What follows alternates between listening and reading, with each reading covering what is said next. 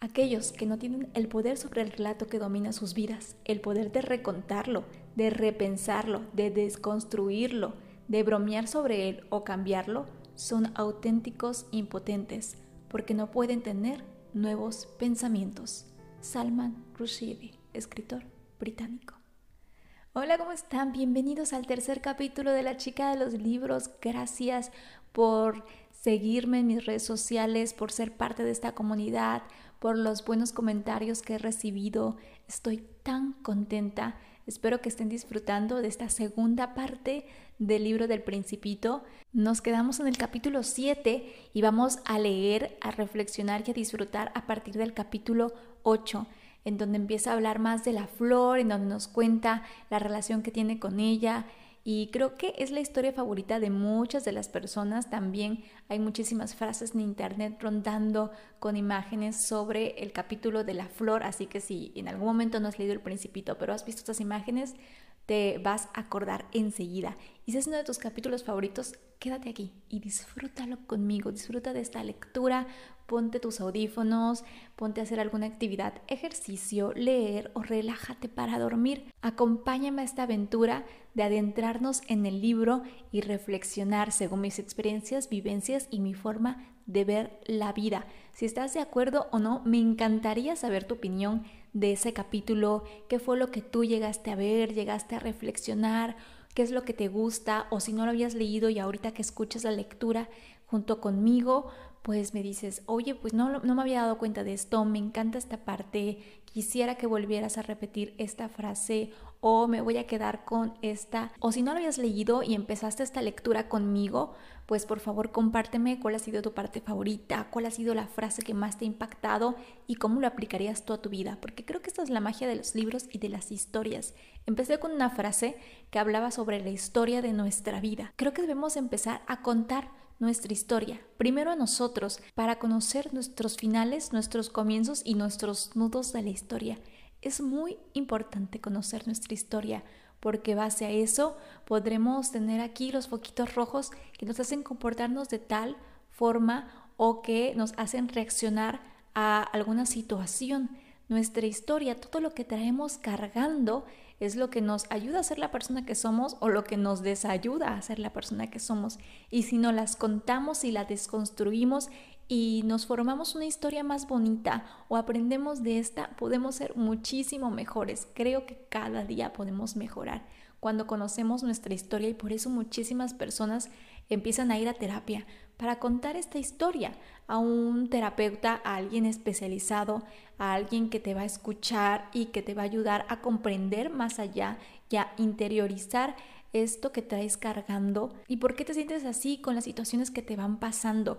Nuestras historias nos pueden hacer héroes, villanos, protagonistas, nos pueden hacer sentir que simplemente somos un actor cualquiera. Hay muchísimas personas que creen que en su propia historia son personajes secundarios. Y hoy quiero recordarte que en tu vida tú eres el director, el actor y el director de casting. Tú decides quién entra y quién sale de tu maravillosa historia.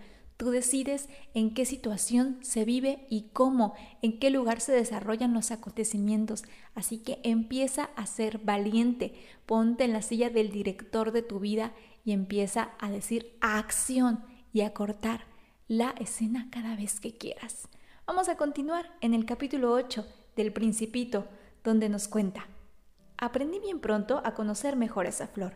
En el planeta del Principito siempre había flores muy simples, adornadas con una sola hilera de pétalos, que apenas ocupaban lugar y que no molestaban a nadie. Aparecían una mañana entre la hierba y luego se extinguían por la noche.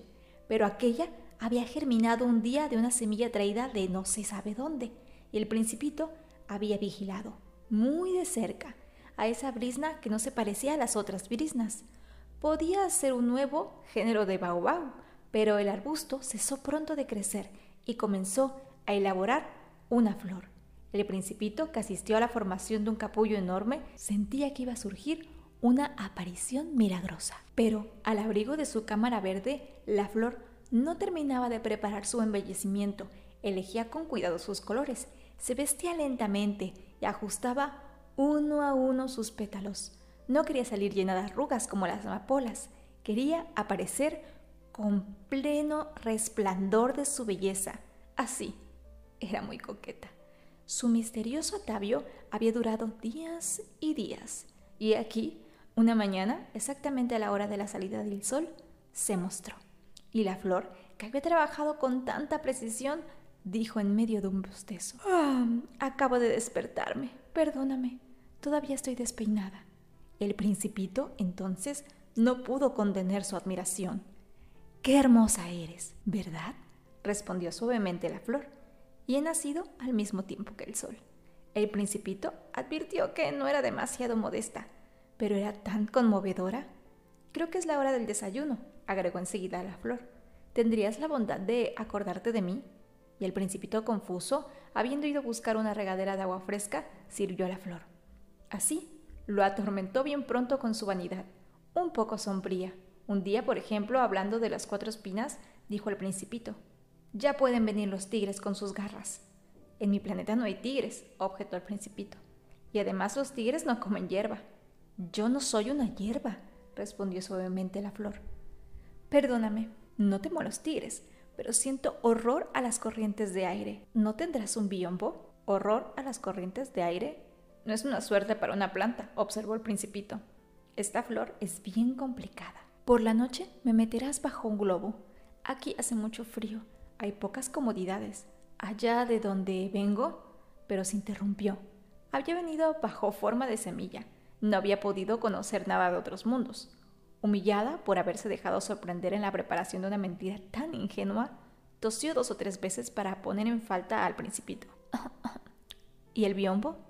Lo iba a buscar, pero como me estabas hablando, entonces la flor forzó la tos para infligirle, aún así, remordimientos. Uy, uy, uy, ya tan rápido vamos con el tema de las relaciones tóxicas. Vamos a ser sinceros, el principito y la flor tenían una relación súper tóxica. La flor porque no era nada modesta, además que pedía muchas cosas y no las pedía de una buena forma. Y creo que nosotros en la vida a veces somos la flor que estamos pidiendo muchísimo de las relaciones que queremos y que vamos más allá siempre de los límites que la otra persona nos pone y no sabemos que estamos a lo mejor ahogando a la otra persona porque la flor empezó a ahogar al principito.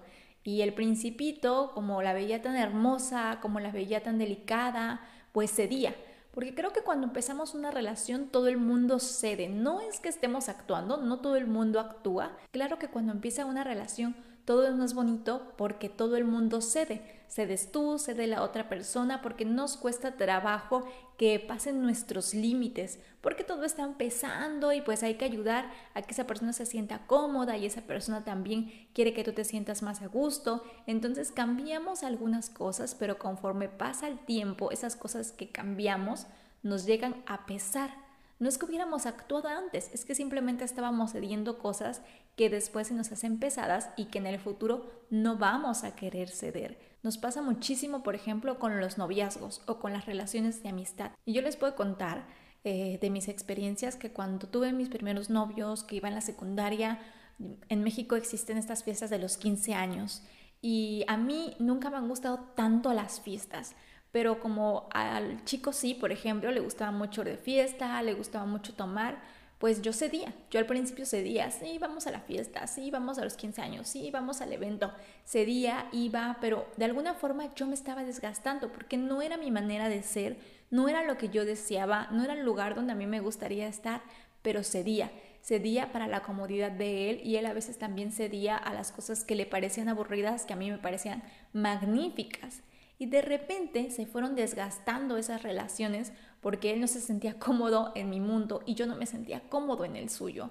Y solamente porque ya sabemos, al principio nos gusta esa persona, queremos estar con ella, pero de repente pues todo se va destruyendo o ese enamoramiento va finalizando y es lo que en algún momento les pasa a la flor y al principito. Se ahogaron entre los dos, no supieron cómo mantener una relación sana. Seguimos leyendo para que podamos entender más. De este modo, el principito, a pesar de la buena voluntad de su amor, pronto dudó de ella. Había tomado en serio palabras sin importancia y se sentía muy desgraciado. No debía haberla escuchado, me confió un día. Nunca hay que escuchar a las flores, hay que mirarlas y aspirar su aroma. La mía perfumaba mi planeta, pero yo no podía gozar con ello. La historia de las garras que tanto me había fastidiado debió de haberme enternecido, y me confié aún. No supe comprender nada entonces. Debí haberla juzgado por sus actos y no por sus palabras. Me perfumaba y me iluminaba. No debía haber huido jamás, debía haber adivinado su ternura, detrás de sus pobres astucias. Las flores son tan contradictorias, pero yo era demasiado joven para saber amarla. Creo que también debemos de saber cuándo debemos de seguir luchando o cuándo debemos de despedirnos. Aunque el principito aquí se arrepiente por haberse ido y dejado sola la flor, creo que lo mejor que pudo hacer en esta historia es haberse alejado. Porque como les dije, se estaban ahogando entre los dos en una relación tóxica y la única forma de valorarse en ese momento era alejarse.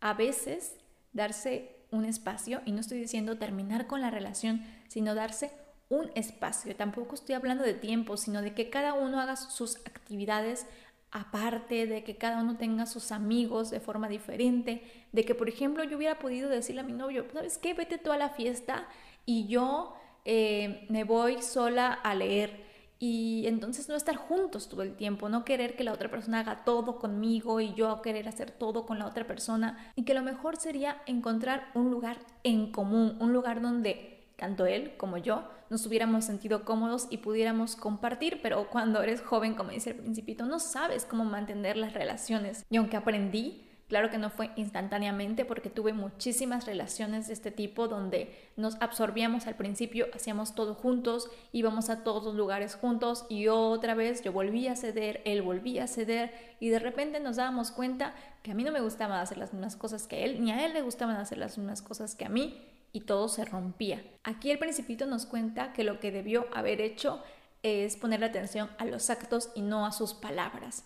Y sí, es correcto, es válido, pero yo también creo que debemos ser súper cuidadosos con las palabras.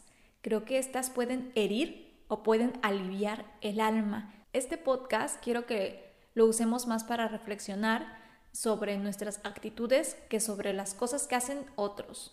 Quiero que reflexionemos cuántas veces hemos herido a alguien con nuestras palabras y aunque a veces nuestros actos no sean tan malos o sean buenos, pero que a veces contestamos mal o no nos damos cuenta del tono que usamos. El secreto de enojarse es saber cómo enojarse, en qué momento enojarse y con quién enojarse. Muchos de nosotros tomamos las actitudes equivocadas en el momento erróneo y no nos damos cuenta que nos estamos desquitando con la persona que no era o que simplemente esa persona no lo dijo de esta forma y nosotros lo estamos tomando como una ofensa.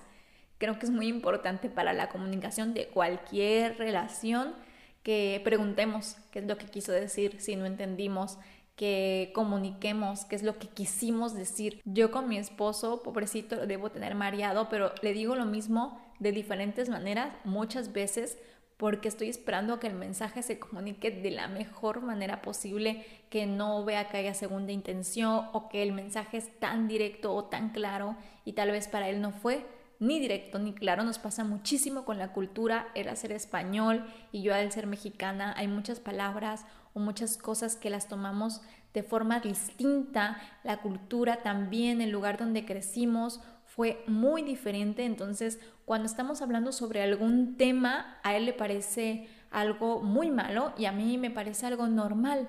Eh, algo que me llama mucho la atención, por ejemplo, es que para él el catalán o que alguien hable catalán es como un insulto a todos los españoles. Y no sé si así lo tomen todos los demás, pero a mí se me hace tan normal, o sea, es como cualquier otro idioma que otra persona hable inglés, que otra persona hable francés, yo no tengo ningún prejuicio sobre ese idioma, pero él sí y se nota bastante, entonces eh, yo o primero debo entender su contexto y por qué lo quiere decir y por qué le ofende de esa forma, porque para mí es algo que no tiene importancia, pero por ejemplo para mí algo muy importante es que la gente no use muchas palabras altisonantes enfrente de mí. Y yo sé que muchas personas las usan para expresarse, para expresar dolor y que hay mucha gente que está de acuerdo con expresarse y diciendo groserías.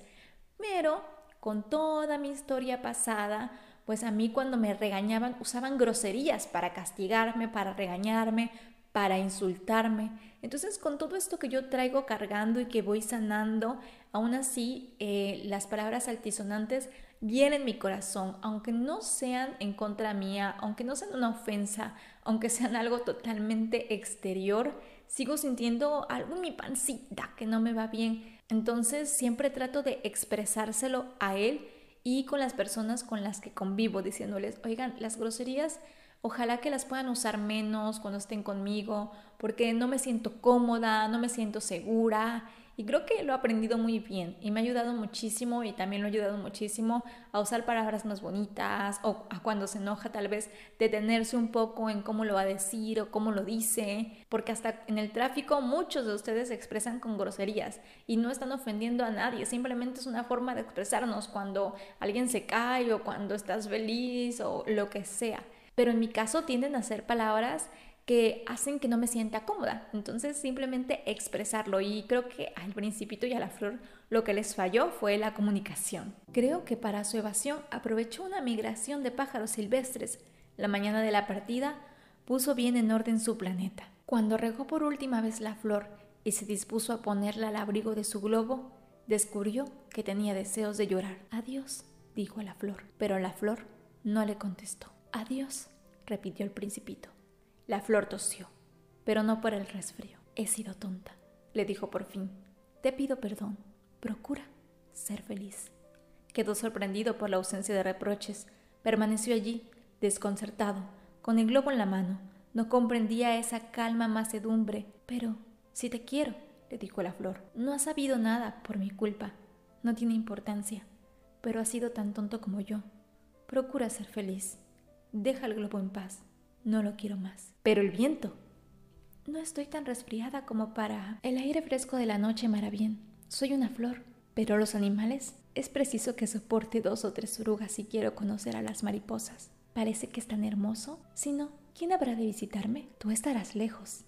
En cuanto a los animales grandes, no les temo. Tengo mis garras. Y mostró ingenuamente sus cuatro espinas. Después agregó, no te detengas más. Es molesto. Has decidido partir. Vete. Pues no quería que la viese llorar. Era una flor tan orgullosa. Y una de las frases más inspiradoras que podemos encontrar aquí es lo de soportar dos o tres orugas si queremos conocer las mariposas. Quiero decirte que vale la pena. La pena, tanto el significado que tienen aquí en España, que pena es tristeza, como el significado que tiene en México, que la pena es sentir vergüenza. Vale la pena, vale la tristeza, vale la vergüenza, vale las situaciones difíciles. Vale vivir todo eso por todas las cosas bonitas que también decidimos vivir.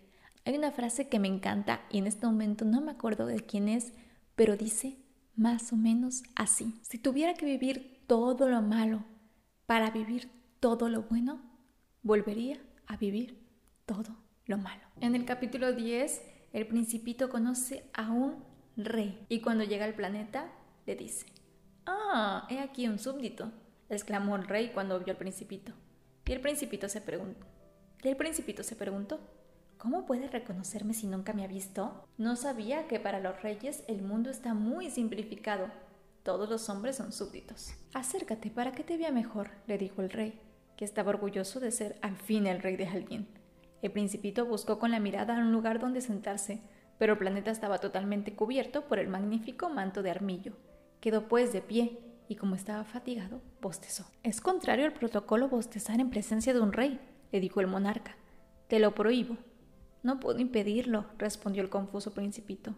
He hecho un viaje largo y no he dormido. Entonces, le dijo el rey, te ordeno bostezar. No he visto bostezar a nadie desde hace años. Los bostezos son una curiosidad para mí.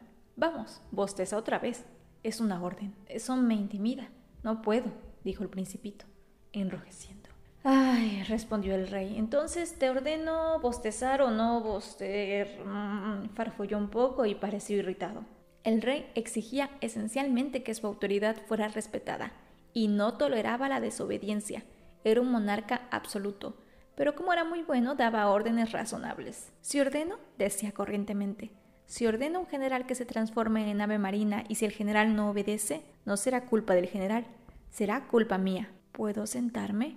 inquirió tímidamente el principito. Te ordeno sentarte, le respondió el rey que recogió majestuosamente un faldón de su manto de armiño. El principito se sorprendió. El planeta era minúsculo. ¿Sobre qué podía reinar? Ah, Sire, le dijo, os pido perdón por interrogaros. Te ordeno interrogarme, se apresuró a decir el rey. ¿Sobre qué reinas? Sobre todo, respondió el rey con gran simplicidad. Sobre todo.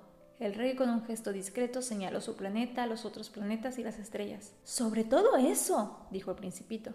Sobre todo eso, dijo el rey. Pues no solamente era un monarca absoluto, sino un monarca universal. ¿Y las estrellas os obedecen? Seguramente, le dijo el rey. Obedecen al instante. No tolero la indisciplina. Un poder tal maravilló al principito.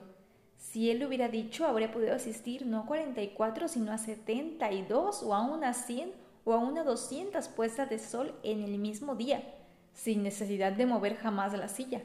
Y como se sentía un poco triste por el recuerdo de su pequeño planeta abandonado, se atrevió a solicitar una gracia al rey. Quisiera ver una puesta de sol. Hazme el gusto. Ordena al sol que se ponga. Si ordena un general que vuele de flor en flor como una mariposa, o que escriba una tragedia, o que se transforme en ave marina, y si el general no ejecuta la orden recibida, ¿quién? ¿Él o yo? Estaría en falta. Tú, dijo firmemente el principito. Exacto. Hay que exigir a cada uno lo que cada uno puede hacer. La autoridad reposa en primer término sobre la razón. Hay que aprender, como el rey, a reconocer las capacidades y límites de una persona. A veces exigimos amor o comprensión a las personas que no nos pueden dar eso, porque simplemente ellos no lo tienen o porque no están dispuestos, pero hay que reconocer las habilidades de otros, tanto para bien como para mal, sin criticarlas, siendo respetuosos y empáticos. Aprender del rey que no le puedes ordenar al sol que se ponga cuando no es hora de ponerse. Aprender que no debemos exigir amor a una persona que no puede darnos amor por cualquiera que sea la circunstancia. Hay que aprender también a poner límites y a decirles a las personas cuándo les podemos dar o no tal cosa, cuando podemos sentir o no tal cosa, sin sentirnos culpables. Creo que a veces decimos que sí a muchas de las cosas que quisiéramos decir que no, por no sentirnos culpables, por no sentirnos malas personas. Me pasaba mucho antes con mi grupo de amigos decirles que sí, iba al lugar o a la fiesta cuando realmente no tenía ganas de ir, pero no quería sentirme fuera del grupo o no quería que dijeran que era una pesada o que molestaba y a veces hacía cosas que simplemente no me gustaban. Hay una historia de mi vida que quiero compartirles y que creo que tiene mucho que ver con esto de exigir en las relaciones. Cuando iba en la preparatoria, mi primer día, conocí a, vamos a decirle como ella me puso en ese momento, a Mochi, que viene de la palabra amorcito, ¿no? Esta chica se volvió mi amiga inseparable y ella hacía mil cosas por mí. Empecé a vivir experiencias con ella que creo que de otra forma no hubiera vivido porque hay cosas que simplemente por mí misma no hubiera hecho.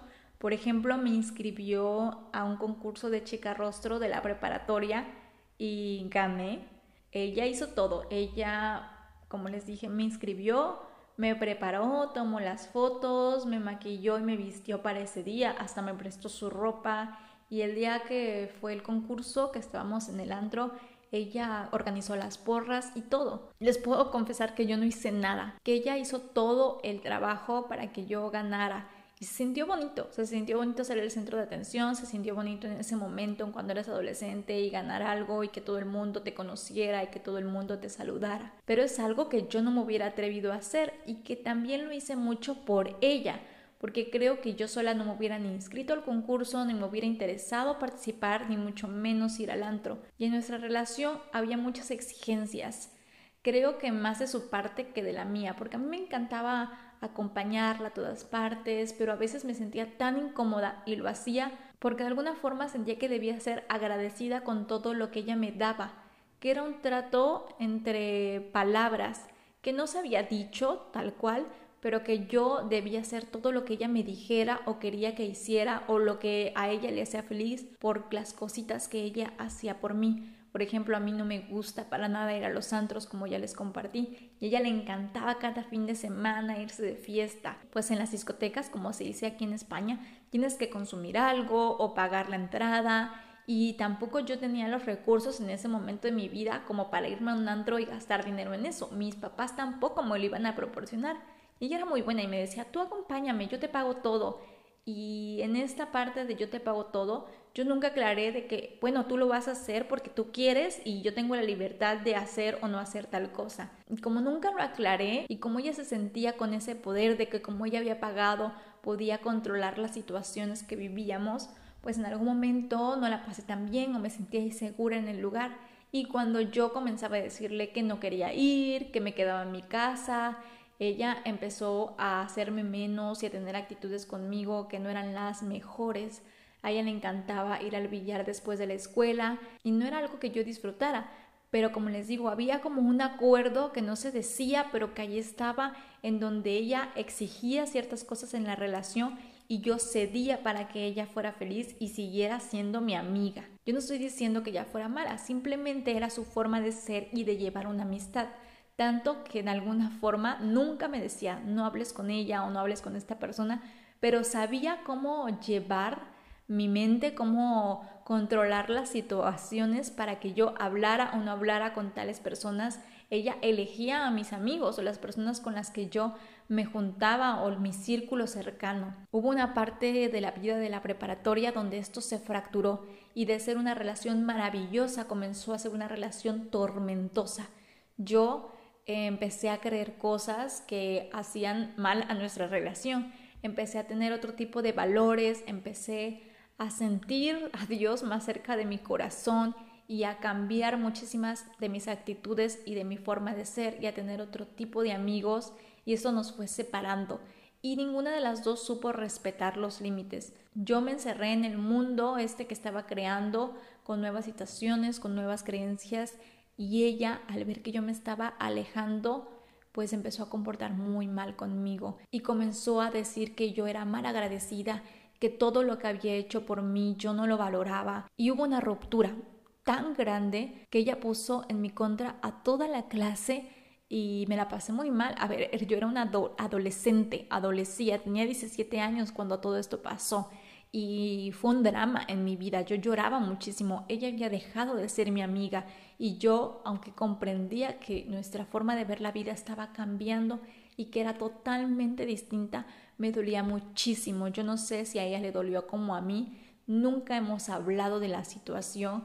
Yo en algún momento le pedí disculpas y la lastimé y ella también, pero no somos amigas, no hablamos. Pero de esa historia saqué a una de las mejores amigas que tengo. A pesar de que, como ya les conté, ella puso a toda la clase en mi contra, hubo una persona que no le importó y Mariel se sentó conmigo, siguió siendo mi amiga, compartió conmigo y empezamos a desarrollar una amistad tan bonita que con los años la hemos cultivado y cada vez que podemos nos vemos, comemos juntas, conversamos y nos contamos en nuestra vida y sabemos respetarnos.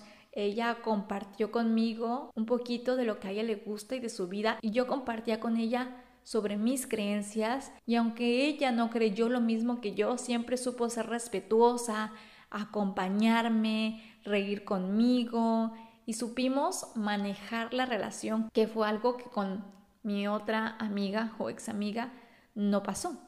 Entonces, no debemos de exigir en las relaciones algo que la otra persona no pueda dar.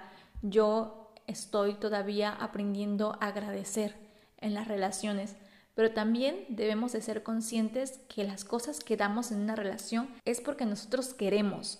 No necesitamos que las demás personas nos estén agradeciendo y poniéndonos alfombra roja por lo que hacemos por ellas. Nosotros damos amor, damos tiempo, damos paz, damos todo porque queremos. Y tú, por favor, no sientas que debes nada a nadie. Sea agradecido, pero no cedas y que no pasen de tus límites porque creas que para conservar esa relación tienes que hacer tal o cual cosa con la que te sientes totalmente incómodo. Si alguien me lo hubiera dicho antes, si alguien me hubiera podido salvar de esa relación, estuviera tan agradecida Así que si tú estás viviendo algo parecido, que sientes que te están manipulando, que sientes que estás cediendo demasiado o que tú sientes que estás dando de más y que no te están agradeciendo todo lo que haces, sal de ahí o comunícalo para ver si puede cambiar. En el capítulo 11 nos cuentan que el segundo planeta está habitado por un vanidoso. ¡Ay, ay! He aquí, la visita de un admirador, exclamó desde lejos el vanidoso. No bien vio al principito, pues para los vanidosos los otros hombres son admiradores. Buenos días, dijo el principito. ¿Qué sombrero tan raro tienes? Es para saludar, le respondió el vanidoso. Es para saludar cuando me aclaman. Desgraciadamente nunca pasa nadie por aquí. Ah, sí, dijo Principito sin comprender. Golpea tus manos una con otra, aconsejó el vanidoso. El Principito golpeó sus manos una con otra. El vanidoso saludó modestamente levantando el sombrero. Esto es más divertido que la visita al rey, se dijo para sí el Principito, y volvió a golpear sus manos, una contra otra. El vanidoso volvió a saludar, levantando el sombrero. Después de cinco minutos de ejercicio, el principito se cansó de la monotonía del juego. ¿Y qué hay que hacer para que el sombrero caiga? preguntó, pero el vanidoso no le oyó. Los vanidosos no oyen sino las alabanzas. ¿Me admiras mucho verdaderamente? preguntó al principito. ¿Qué significa admirar? Admirar significa reconocer que soy el hombre más hermoso, mejor vestido, más rico y más inteligente del planeta. Pero si eres la única persona del planeta, hazme el placer, admírame lo mismo. Te admiro, dijo el principito encogiéndose de hombros. Pero ¿por qué puede interesarte que te admire? Y el principito se fue. Vamos a darle la vuelta al capítulo del vanidoso y a ponernos la meta de hoy reconocer las habilidades de las demás personas y empezar a aplaudirles.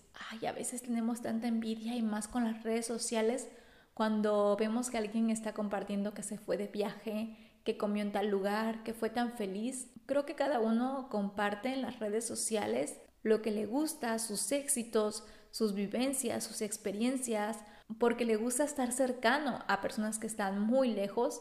Y sí, hay otras que lo hacen como el vanidoso para que las admiremos. Pero siempre yo, por ejemplo, lo tomo de la mejor forma y disfruto con mis amigos de sus viajes, de sus comidas y de todo lo que comparten, que se ven tan guapos o tan guapas en las fotos, que emprendieron un negocio, que están vendiendo pulseras, que están vendiendo collares, que comenzaron a estudiar una nueva licenciatura o una maestría y se los aplaudo y cuando puedo les mando un mensaje y les digo que lo están haciendo maravilloso y que si en algún momento quieren ayuda yo aquí estoy o los apoyo, comparto sus publicaciones. Yo soy una de esas personas que me gusta aplaudir, aplaudir a mis amigos y a las personas por lo que hacen. Hace poco mi amiga Tere me enseñó a agradecer, agradecer a las personas todo lo que hacen, porque aunque no estaba haciendo nada por ella, me dijo que agradecía por todo lo que estaba haciendo en mi casa, con mi familia, por todos los esfuerzos que hacía al levantarme cada mañana, por ser una mejor persona. Y también mi amiga Larisa, cuando escuchó el primer podcast, me dijo que me felicitaba y que me agradecía por empezar con esta aventura porque le encantaba escucharme. Y ustedes no saben lo bonito que se siente que te digan estas cosas y escucharlas y las atesoro en mi corazón. Me dan más ánimos para seguir y grabar. Que te agradezcan las cosas que hacen, que te aplaudan un poquito. Yo creo que está muy bonito. Y hoy comencemos a aplaudir los éxitos de las demás personas. Cuando termines de escuchar este podcast y entras a las redes sociales y veas que alguien ha publicado algo celebrando algún triunfo o que está de viaje o cualquier cosa que amerite que le aplaudas, mándale un mensaje o coméntale y dile el maravilloso trabajo que está haciendo. Por ejemplo, vamos a hacer un comercial. Los invito a entrar a brieli.accesorios en Instagram porque mi amiga Saraí tiene un negocio donde vende pendientes, aretitos, pulseras, collares muy bonitos, personalizados, con chapa de oro. Así que si vives en México, te invito a seguirla en su Instagram, que seguro te va a gustar alguna de las cositas que está vendiendo. Y saltamos al capítulo 20. Pero sucedió que el principito, habiendo caminado largo tiempo a través de arenas, de rocas y de nieves, descubrió al fin una ruta, y todas las rutas van hacia la morada de los hombres. Buenos días. Era un jardín florido de rosas. Buenos días, dijeron las rosas. El principito las miró. Todas se parecían a su flor. ¿Quiénes son? les preguntó estupefacto. Somos rosas, dijeron las rosas. Ah, y se sintió muy desdichado. Su flor le había contado que era la única de su especie en el universo, y aquí cabía cinco mil, todas semejantes en un solo jardín. Se sentiría muy avergonzada si viera esto, se dijo. Tosería enormemente y aparentaría morir para escapar del ridículo, yo tendría que aparentar cuidarla, pues si no, para humillarme a mí también, se dejaría verdaderamente morir. Luego se dijo aún, me crié rico con una flor única y no poseo más que una flor ordinaria, la rosa y mis tres volcanes que me llegan a la rodilla, uno de los cuales quizá esté pagado para siempre. Realmente no soy un príncipe. Y se tendió sobre la hierba. Lloró. No voy a comentar nada sobre este capítulo porque quiero que pasemos directamente a mi capítulo favorito. Y esta lectura y esta reflexión se la dedico con todo mi amor a la primera persona que aprendí a domesticar y que me domesticó, mi amiga Evelyn. Entonces apareció el zorro. Buenos días, dijo el zorro. Buenos días, respondió cortésmente el principito, que se dio vuelta, pero no vio nada. Estoy acá, dijo la voz, bajo el manzano. ¿Quién eres? Eres muy lindo. Soy un zorro. Ven a jugar conmigo, le propuso el principito. Estoy tan triste. No puedo jugar contigo. No estoy domesticado. Ah, perdón, dijo el principito. Pero después de reflexionar agregó. ¿Qué significa domesticar? No eres de aquí, dijo el zorro. ¿Qué buscas? Busco a los hombres. ¿Qué significa domesticar? Los hombres, dijo el zorro. Tienen fusiles y cazan. Es muy molesto. También crían gallinas. Es su único interés. ¿Buscas gallinas? No, dijo Principito. Busco amigos. ¿Qué significa domesticar? es una cosa demasiado olvidada. Significa crear lazos. Crear lazos. Sí, para mí no eres todavía más que un muchachito semejante a cien mil muchachitos. Y no te necesito. Y tú tampoco me necesitas. No soy para ti más que un zorro semejante a cien mil zorros. Pero si me domesticas, tendremos necesidad el uno del otro. Serás para mí único en el mundo. Seré para ti único en el mundo. Empiezo a comprender, dijo el principito. Hay una flor Es posible, dijo el zorro. En la tierra se ve toda clase de cosas. Oh, no, no es en la tierra. El zorro pareció muy intrigado. ¿En otro planeta? Sí. ¿Hay cazadores en ese planeta? No. Es interesante eso. ¿Y hay gallinas? No. No hay nada perfecto, suspiró el zorro. Pero el zorro volvió a su idea. Mi vida es monótona. Cazo gallinas. Los hombres me casan. Todas las gallinas se parecen y todos los hombres se parecen. Me aburro pues un poco, pero si me domesticas, mi vida se llenará de sol. Conoceré un ruido de pasos que será diferente de todos los otros. Los otros pasos me hacen esconderme bajo la tierra. El tuyo me llamará fuera de la madriguera como una música. Y además, mira, ¿ves ya los campos de trigo? Yo no como pan. Para mí el trigo es inútil. Los campos de trigo no me recuerdan nada. Es bien triste. Pero tú tienes cabellos color dorado. Cuando me hayas domesticado, será maravilloso. El trigo dorado será un recuerdo de ti y amaré el ruido del viento en el trigo. El zorro cayó y miró largo tiempo al principito. Por favor, domestícame. Bien lo quisiera, respondió el principito. Pero no tengo mucho tiempo. Tengo que encontrar amigos y conocer muchas cosas. Solo se conocen las cosas que se domestican, dijo el zorro. Los hombres ya no tienen tiempo de conocer nada. Compran cosas hechas a los mercaderes. Pero como no existen mercaderes de amigos, los hombres ya no tienen amigos. Si quieres un amigo, domestícame. ¿Qué hay que hacer? dijo el principito. Hay que ser muy paciente. Te sentarás al principio un poco lejos de mí.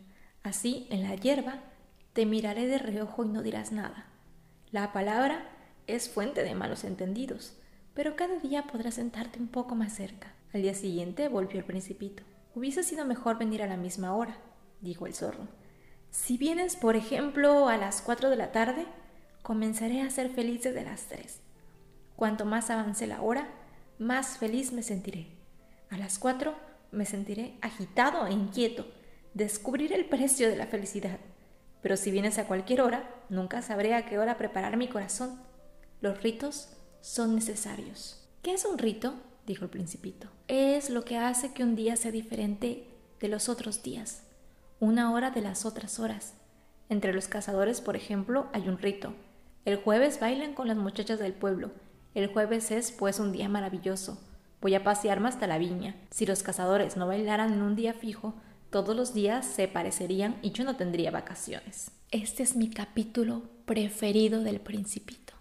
Tengo una relación tan estrecha con él y como es mi podcast, les voy a contar la historia de mi vida que se relaciona con este capítulo. Era un sábado cualquiera, muy temprano, muy, muy temprano, 7 de la mañana más o menos, y me estaba quejando por haberme levantado tan de madrugada. Y de repente escuché a unas jovencitas hablar y me di cuenta de que ellas habían viajado toda la noche y que habían dormido muy poco para estar en el mismo lugar en donde yo me encontraba. Me sentí un poquito avergonzada por estarme quejando porque yo dormí plácidamente en mi cama y en mi casa y simplemente viajé una hora al lugar donde tenía que estar y ellas habían hecho tanto esfuerzo. Así que volteé a verlas, las saludé y así comenzamos a crear lazos poquito a poquito. Nos veíamos un sábado por mes para capacitarnos para una actividad que tendríamos más adelante. Cada mes, Evelyn y yo nos acercábamos poco a poco esta amistad no fue enseguida, no fue de un día para otro. Poco a poco empezamos a compartir algunas cosas, le pasé mi correo, chateábamos en algún momento. No fue arrebatado, simplemente se dio, sin ninguna otra intención más que compartir lo que sentíamos en aquel momento. Creo que nos conocimos en el lugar y tiempo correcto. De otra forma, tal vez no hubiéramos sido tan amigas. Cuando llegó el día de la actividad compartimos una semana juntas, bueno, en el mismo lugar, pero no estábamos las 24 horas juntas porque yo tenía otras cosas que hacer y ella tenía otras actividades que realizar, pero hubo momentos en los que se acercaba a mí y se diferenciaba de todos los demás. Me regalaba un poco de su atención y de su amor, algo tan pequeño y simple como regalarte un bálsamo de labios porque en ese lugar hacía muchísimo frío y los labios los tenía todos partidos. Algo tan sencillo como regalarte una sonrisa o un abrazo cuando estabas estresado o más lo necesitabas. Y por eso después de esta actividad, al pasar de los meses, nos volvimos más amigas. Por ella fue la primera vez que viajé fuera de la ciudad donde yo vivía sola, sin ir con ningún familiar Siempre había tenido la oportunidad de viajar a ver a alguna tía, o con mi papá, o con mi mamá, pero un día antes de su cumpleaños tomé el autobús y me dirigí a Tuxpan.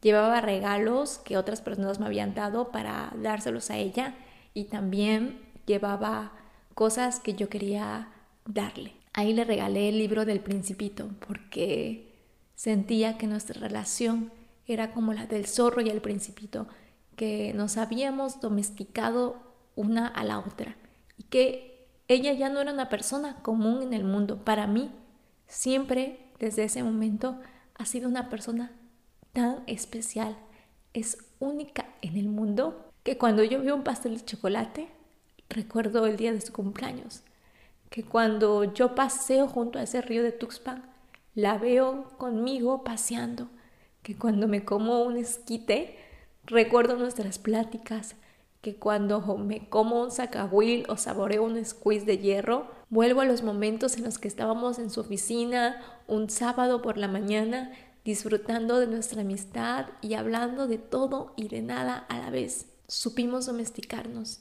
supimos compartir nuestras vidas a pesar de nuestra diferencia de edad y de opiniones de muchísimas cosas. Con ella tuve la oportunidad de compartir muchísimas historias y una gran cantidad de libros que poco a poco les iré contando. Gracias a ella tuve la oportunidad de conocer a su maravillosa familia que siento también como mía, a sus hermanas, Eli, Pita y Elisa, a su mamá Elvira y a su papá, que recuerdo con tanto cariño.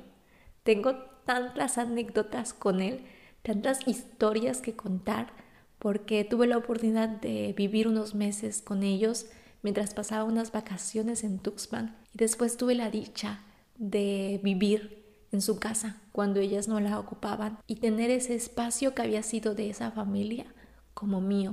Ver esos papalotes pegados a la pared y recordar que su papá los había hecho para ellas. Ver esa foto del templo e imaginarme el momento en que la habían colocado. O ver esa placa donde decía el nombre de su familia. Todo para mí me recordaba a ellos y me hacía sentir en un espacio maravilloso, seguro y me sentía tan amada. Gracias a ella conocí a Fernando y a María. Y las circunstancias de la vida nos dieron la oportunidad de que María se quedara con mi gatito Dani cuando me vine a España. Todo alrededor de mi amistad con Evelyn ha sido maravilloso, hasta los momentos difíciles, hasta las cosas complicadas, hasta en el momento en que ella se atrevió a decirme que no quería ser más mi amiga. Ahí le expresé algo que tal vez me había faltado decirle, lo importante que era su amistad para mí, y que tal vez no había expresado todo lo que la valoraba y amaba. Ahí comprendí que a veces debemos tomarnos un tiempo para decirles a las personas que amamos todo el amor que sentimos. No creamos que ellas se lo saben. Seamos amorosos y aprendamos a demostrar ese amor. Si tienes a una flor que es única en el mundo o a un zorro que es diferente a los cien mil zorros que existen. Cuídalo. No dejes de nutrir esa amistad para que no se acabe nunca.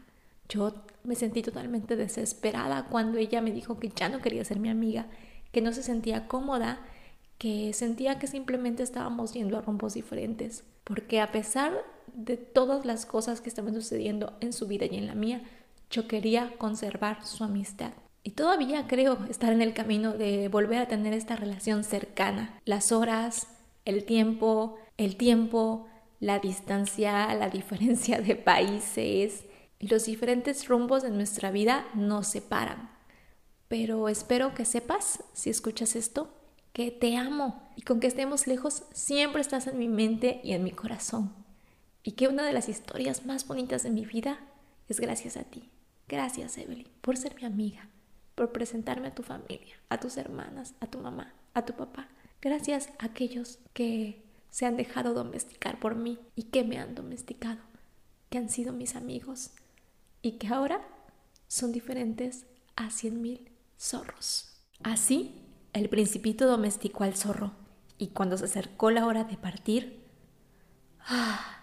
Voy a llorar. Tuya es la culpa, dijo el principito. No deseaba hacerte mal pero quisiste que te domesticara. Sí, dijo el zorro. Pero vas a llorar. Sí, entonces no ganas nada. Gano por el color del trigo. Luego agregó.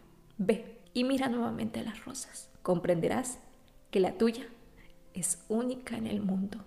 Volverás para decirme adiós y te regalaré un secreto. El principito se fue a ver nuevamente a las rosas. No son en absoluto parecidas a mi rosa. No son nada. Nadie os ha domesticado y no habéis domesticado a nadie. Son como mi zorro. No era más que un zorro semejante a cien mil zorros. Pero yo lo hice mi amigo y ahora es único en el mundo. Y las rosas se sintieron bien molestas. Son bellas, pero están vacías. No se puede morir por vosotras. Sin duda, un transeúnte común creerá que mi rosa se parece a ustedes. Pero ella sola es más importante, puesto que ella es la rosa a quien he regado ella es la rosa a quien puse bajo un globo, puesto que ella es la rosa a quien abrigué con el biombo, puesto que ella es la rosa cuyas orugas maté, salvo las dos o tres que se hicieron mariposas, puesto que ella es la rosa a quien escuché quejarse o alabarse, o aún algunas veces callarse, puesto que ella es mi rosa. Y volvió hacia el zorro.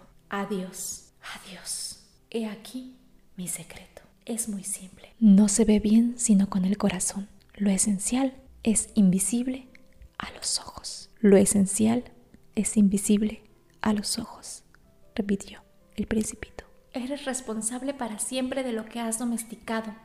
Eres responsable de tu rosa, de tu amigo, de tu pareja, de tu hijo, de ti mismo. Eres responsable de tu rosa, de tu zorro.